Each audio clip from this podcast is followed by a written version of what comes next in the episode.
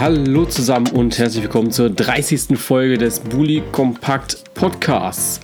Der Leon ist momentan im Urlaub und da gehen auch gleich mal Grüße raus an den Kollegen. Deshalb, ja, bin ich heute allein am Mikro, während er in der schönen Sonne faulenzt, bin ich hier hart am Arbeiten. Natürlich werde ich den Rückblick nicht alleine machen, also das haben wir jetzt angefangen zusammen und wir werden es auch zu Ende machen. Also Teil 2 und 3 gibt es nur im Doppelpack und deshalb werde ich heute ein paar andere Themen reinbringen in diese Folge und euch mit allgemeinen Sachen auf dem Laufenden halten. Mit ein paar Themen oder zwei, drei Themen, ja, die momentan einfach so ein bisschen parallel laufen, beziehungsweise schon gelaufen sind.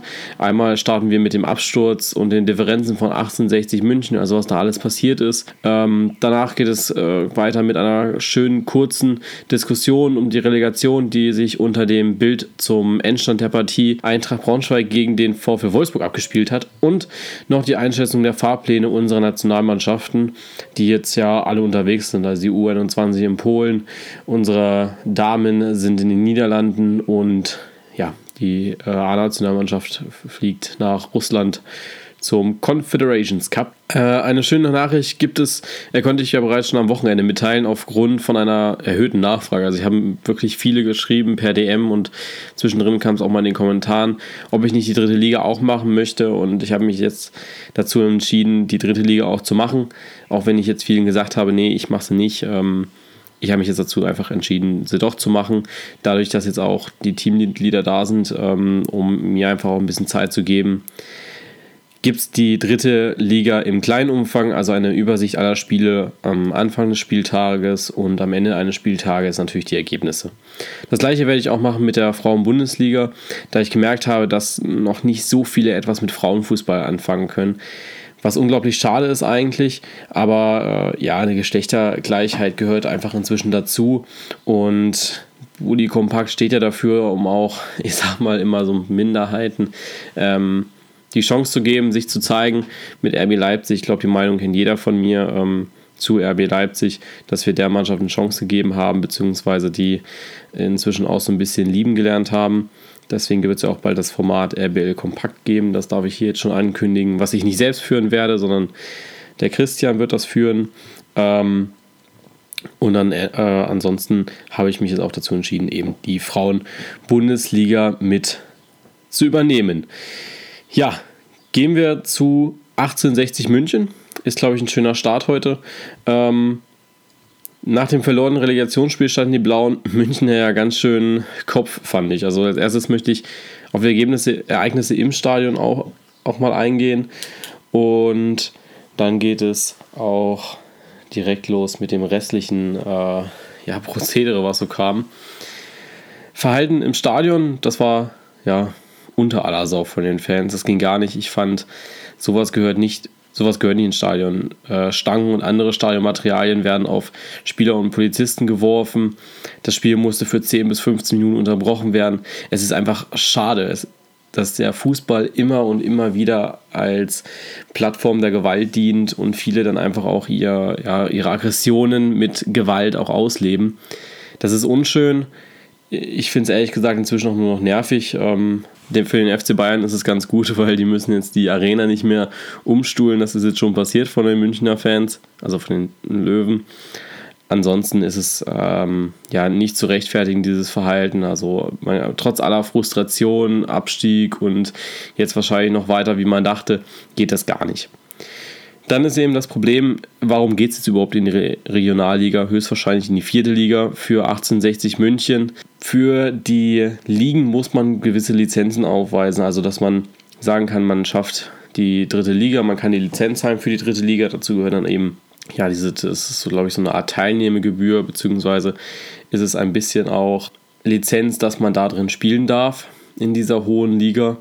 Und die beträgt 11 Millionen Euro für die dritte Liga, was ziemlich hoch ist, finde ich. Also für ein Drittliges 11 Millionen Euro, das ist schon hart. Und der EV, also 1860 München und Ismaik, das ist ja der Investor von den Löwen, waren in Verhandlungen für die 11 Millionen Euro, doch Ismaik hatte nach langen Verhandlungen nicht eingestimmt und München muss somit in Liga 4 ran. Da reicht dann, reichen dann die Gelder für. Mit, mit, einer, mit eigener Kraft hat es 1860 nicht schaffen können, dieses Geld aufzutreiben. Und deswegen ist München eben der Zwangsabstieg oder zu diesem Zwangsabstieg gezwungen. Wahrscheinlich wird Paderborn in der Liga bleiben. Die sind ja als ja, erste Mannschaft, sage ich mal, abgestiegen. Also äh, ich glaube 16. ist da der Abstiegsplatz. Nee. Die haben ja 20 Mannschaften in der dritten Liga. Dann ist es der 17. Platz gewesen, wo Paderborn gelandet ist und abgestiegen ist. Es ist sehr schade natürlich, dass die auch so tief gefallen sind, aber glücklich eben jetzt auch, dass 1860 da noch tiefer fällt.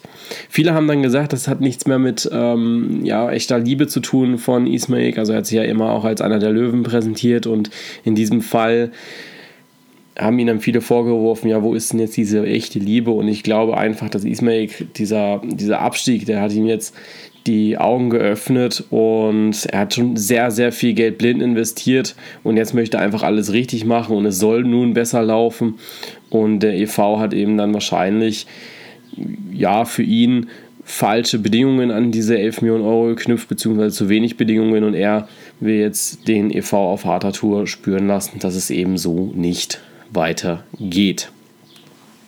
Was ich auch okay finde, weil ich denke, es ist sein Geld und ähm, er muss das nicht 100% rausballern bis zum geht nicht mehr. Jetzt sind wir in der Relegation schon drinne und ich hatte ja so ein bisschen unterbewusst auch die Frage gestellt unter dem Bild zwischen äh, vom Endstand Eintracht Braunschweig in den VW Wolfsburg ging es einfach darum, soll man die Relegation abschaffen oder nicht oder behalten oder nicht behalten. Die Frage kann man stellen, wie man möchte. Am Ende läuft es auf zwei Möglichkeiten heraus. Entweder die Relegation bleibt so, wie sie ist, oder die Relegation wird abgeschafft oder eben geändert. Ich habe jetzt mal so ein paar Kommentare hier, die ich vorlesen möchte. Ich habe jetzt äh, ganz bewusst anonymisiert, beziehungsweise keine Namen dazu geschrieben bei mir auf dem Skript. Ähm, das erste Kommentar ist Relegation abschaffen. Punkt, Punkt, Punkt. Zerstört einem die Saison, wenn man in der zweiten gut gespielt hat und retten, rettet, sie für den Erstlig rettet sie für den Erstligisten. Ich stimme der Relegation zu, denn manchmal ist, dient es als Retter und nebenbei sorgt es dafür, dass am Ende einer Saison noch Spannung aufkommt. Und das dritte Kommentar, was ich mir rausgeschrieben habe, Relegation ist der direkte Vergleich zwischen Bundesliga-Verein und zweiten Bundesliga-Verein. Zwischen dem dritten der zweiten Liga und dem drittletzten der ersten Liga können Welten liegen. Also ihr seht, es sind drei sinnbildliche Kommentare für diese drei Meinungen, die es auch tatsächlich gibt. Es gibt diese Meinung Relegation abschaffen, weil sie eben diese Saison zerstört eines Zweitligisten die Relegation behalten, weil es einfach nochmal zusätzliche Spannung aufbringt. Und eben diese dritte Meinung, es ist eigentlich schon unfair, weil zwischen dem drittletzten der ersten Liga und dem dritten der zweiten Liga sind einfach Welten. Und das haben wir jetzt einfach wieder gesehen beim VW Wolfsburg, die mit viel, viel Geldern um sich rumwerfen, jetzt nach dem Abstieg gleich einen John Anthony Brooks wieder kaufen von der Hertha und Eintracht Braunschweig sitzt da und denkt sich, okay, mit den, äh, ich glaube, 17 bis 20 Millionen Euro, die da im Spiel sind bei Brooks. Das ist fast der ganze Kader bei Eintracht Braunschweig. Ähm, es ist hart, wie man dann da noch so rausgeht. Und ich finde es einfach hart für die Mannschaft, die äh, ja, eine super Saison gespielt hat, Dritter war und dann eben doch irgendwie nicht weiterkommt. Deswegen bin ich so ein bisschen auch gegen die Relegation, weil die Zweitligamannschaft meist verliert. Dafür ist der Sprung in die erste Liga einfach doch noch zu groß und das ist anders von Liga 2 auf Liga 3. Man hat es wieder gesehen, Jan Regensburg hat es schon wieder geschafft. Die haben es ja 2000 und äh, ich glaube äh, 12 schon mal gemacht gehabt. Das war ja da schon mal damals schon eine Riesensensation. Das haben sie jetzt wieder geschafft. Und ich finde, das ist einfach, da kann man es behalten, beziehungsweise man muss es generell in Frage stellen, weil es dann eben auch ein Sicherheitsrisiko ist. Dieses Jahr war wieder ein perfektes Beispiel. Es ist für die Mannschaft, die dann am Ende absteigt oder ja, für die Mannschaft, die absteigt oder die eben in der eigenen Liga bleibt noch, trotz einer guten Saison, die Fans sind dann eben nicht so einfach und das ist dann da diese, ich sag mal, diese, diese Waage zu halten zwischen wir müssen jetzt ruhig bleiben und es, es passt schon, ist sehr, sehr schwierig für die Fans, glaube ich. Man hat es gesehen, ich glaube, es gibt viel zu viele Negativbeispiele wie Positivbeispiele, zumal ähm, die, die Fans, die sind einfach nicht dafür da, um zu sagen, wir bleiben jetzt ruhig, ja. Man hat es die letzten Jahre einfach gesehen, also auch Karlsruhe gegen Regensburg. Ich glaube, die Hertha hatte mal eine Relegation, wo es extrem wurde mit Platzsturm und so weiter. Also auch da stand ein Spielerbruch, glaube ich, mal im Raum. Da stand ja jetzt auch gegen äh, 1860 München bei der Polizei im Raum ganz sicher. Da bin ich mir ziemlich sicher, dass das so war. Und am Ende ist die Relegation einfach ein erhöhtes Sicherheitsrisiko. Was man auch noch sagen kann, viele reden von Spannung. Also die Relegation bringt zusätzliche Spannung. Das ist gar nicht so, weil die letzten Spiele immer nur, also die Relegation, seitdem sie wieder angeschafft wurde, 1-0, 1-1, 0-1, 1-1, 0-0, 1-1, 0-1. Es ist ein reiner Binärcode eigentlich. Deswegen zusätzliche Spannung gibt es einfach nicht. Man muss sich die ja, die Ergebnisse der letzten Spiele einfach mal anschauen und dann merkt man, dass da gar nicht so viel Spannung drin ist. Es ist für die Spieler ein unglaublicher Stressfaktor noch am Ende der Saison und für die, ja, ich sag mal, Fans ist es ein zusätzliches Aggressionspotenzial. Was gibt es für Möglichkeiten dafür? Ich habe hier mir jetzt mal drei belassen. Die ersten zwei sind relativ simpel. Relegation wieder abschaffen, also man, der 16. steigt ab und der dritte steigt auf, ohne irgendwelche Spiele. Oder man belässt eben alles so, wie es ist. Die dritte Möglichkeit ist ein Playoff-System, was in der Premier League bzw. in der Champions äh, Liga, da das ist die zweite Liga von England gespielt wird, ist, dass der 16. direkt absteigt aus der ersten Liga und die Platzierungen 3 bis 6, also der dritte gegen den 6, der 6, der dritte gegen den sechsten und der vierte gegen den fünften spielen um den Aufstieg. Ich glaube, das fände ich nochmal ein bisschen spannender, weil die Zweitligamannschaften haben in der Regel eh weniger Spiele, sprich die Anstrengung ist da nicht mehr so groß. Die Erstligamannschaft, die hatte sie einfach versaut. In 34 Spieltagen schlecht abliefern und sich dann nochmal retten, ist einfach, ich sag mal, sehr unschön für eine Bundesligamannschaft. Natürlich geht es da auch wieder um ganz andere Summen und so weiter, aber ich glaube, wenn man 34 Spieltage schlecht spielt, sollte man auch dafür bestraft werden. Und diese zwei letzten Spiele, die gehen meist halt einfach immer gut aus für die Erstligamannschaft. Und deswegen glaube ich, dass die Platzierung äh, 3 bis 6, wenn die da gegeneinander spielen in der zweiten Liga, sehr, sehr interessant sein könnten.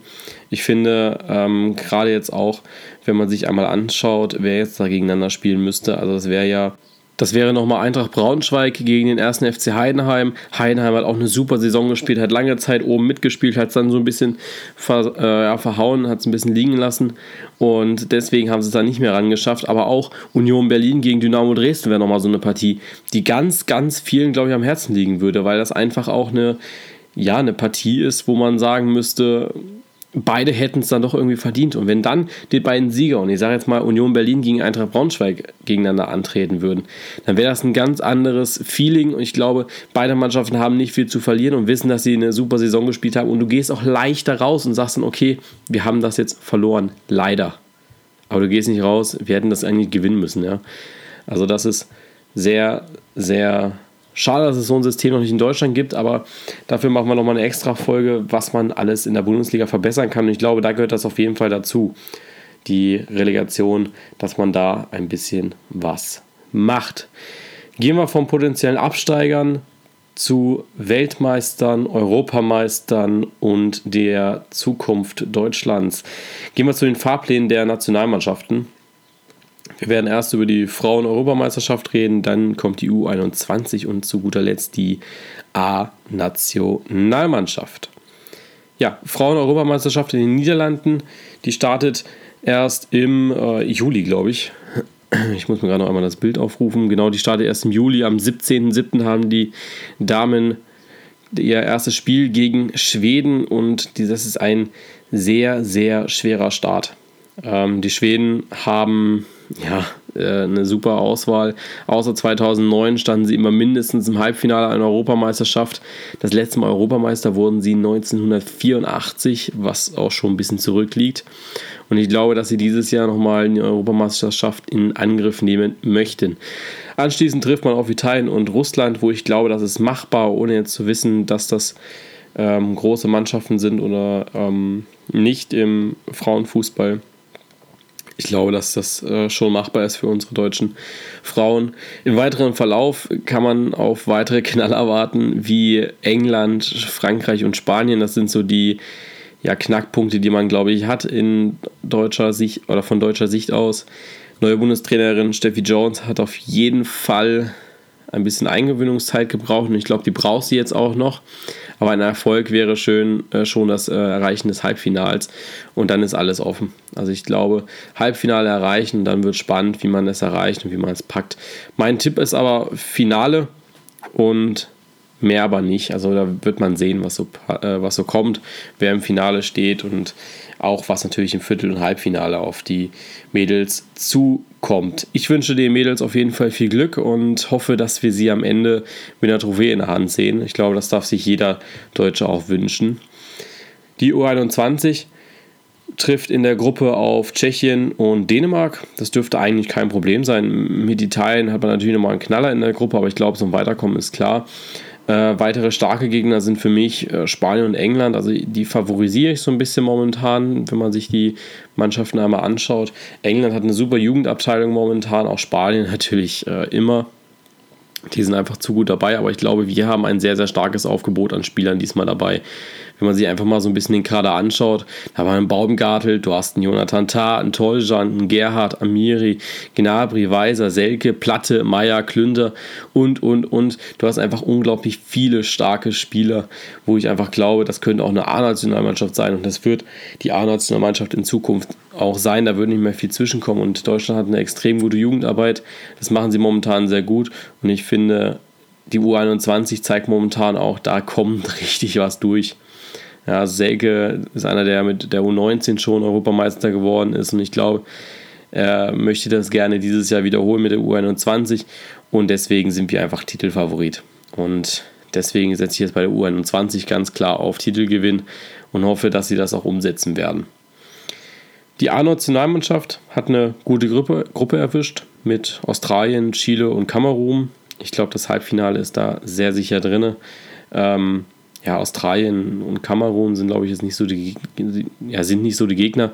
Chile wird ein bisschen schwieriger und auch wenn es sich lustig anhört, äh, Portugal und ja, Chile und Mexiko sind wahrscheinlich die stärksten Gegner. Mexiko könnte nochmal so eine Überraschung sein, wo ich mir noch ein bisschen unsicher bin, aber alles in allem sind wir auch hier Titelfavorit Favorit und ich glaube, dass die äh, Jungs von Joachim Löw das Ding sich auch holen werden.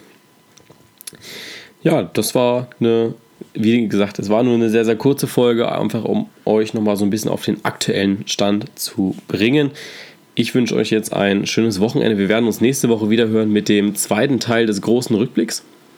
Da geht es dann eben weiter mit eurem Feedback. Ihr habt ja ähm, so ein bisschen auch was geschrieben gehabt zur äh, zu den Mannschaften, die als nächstes dran sind. Also wir haben da ja als nächstes Freiburg, Bremen, Gladbach, Schalke, Frankfurt, Leverkusen, Augsburg und ein HSV. Und ihr habt unglaublich viele Kommentare geschrieben, 52 Stück am Ende.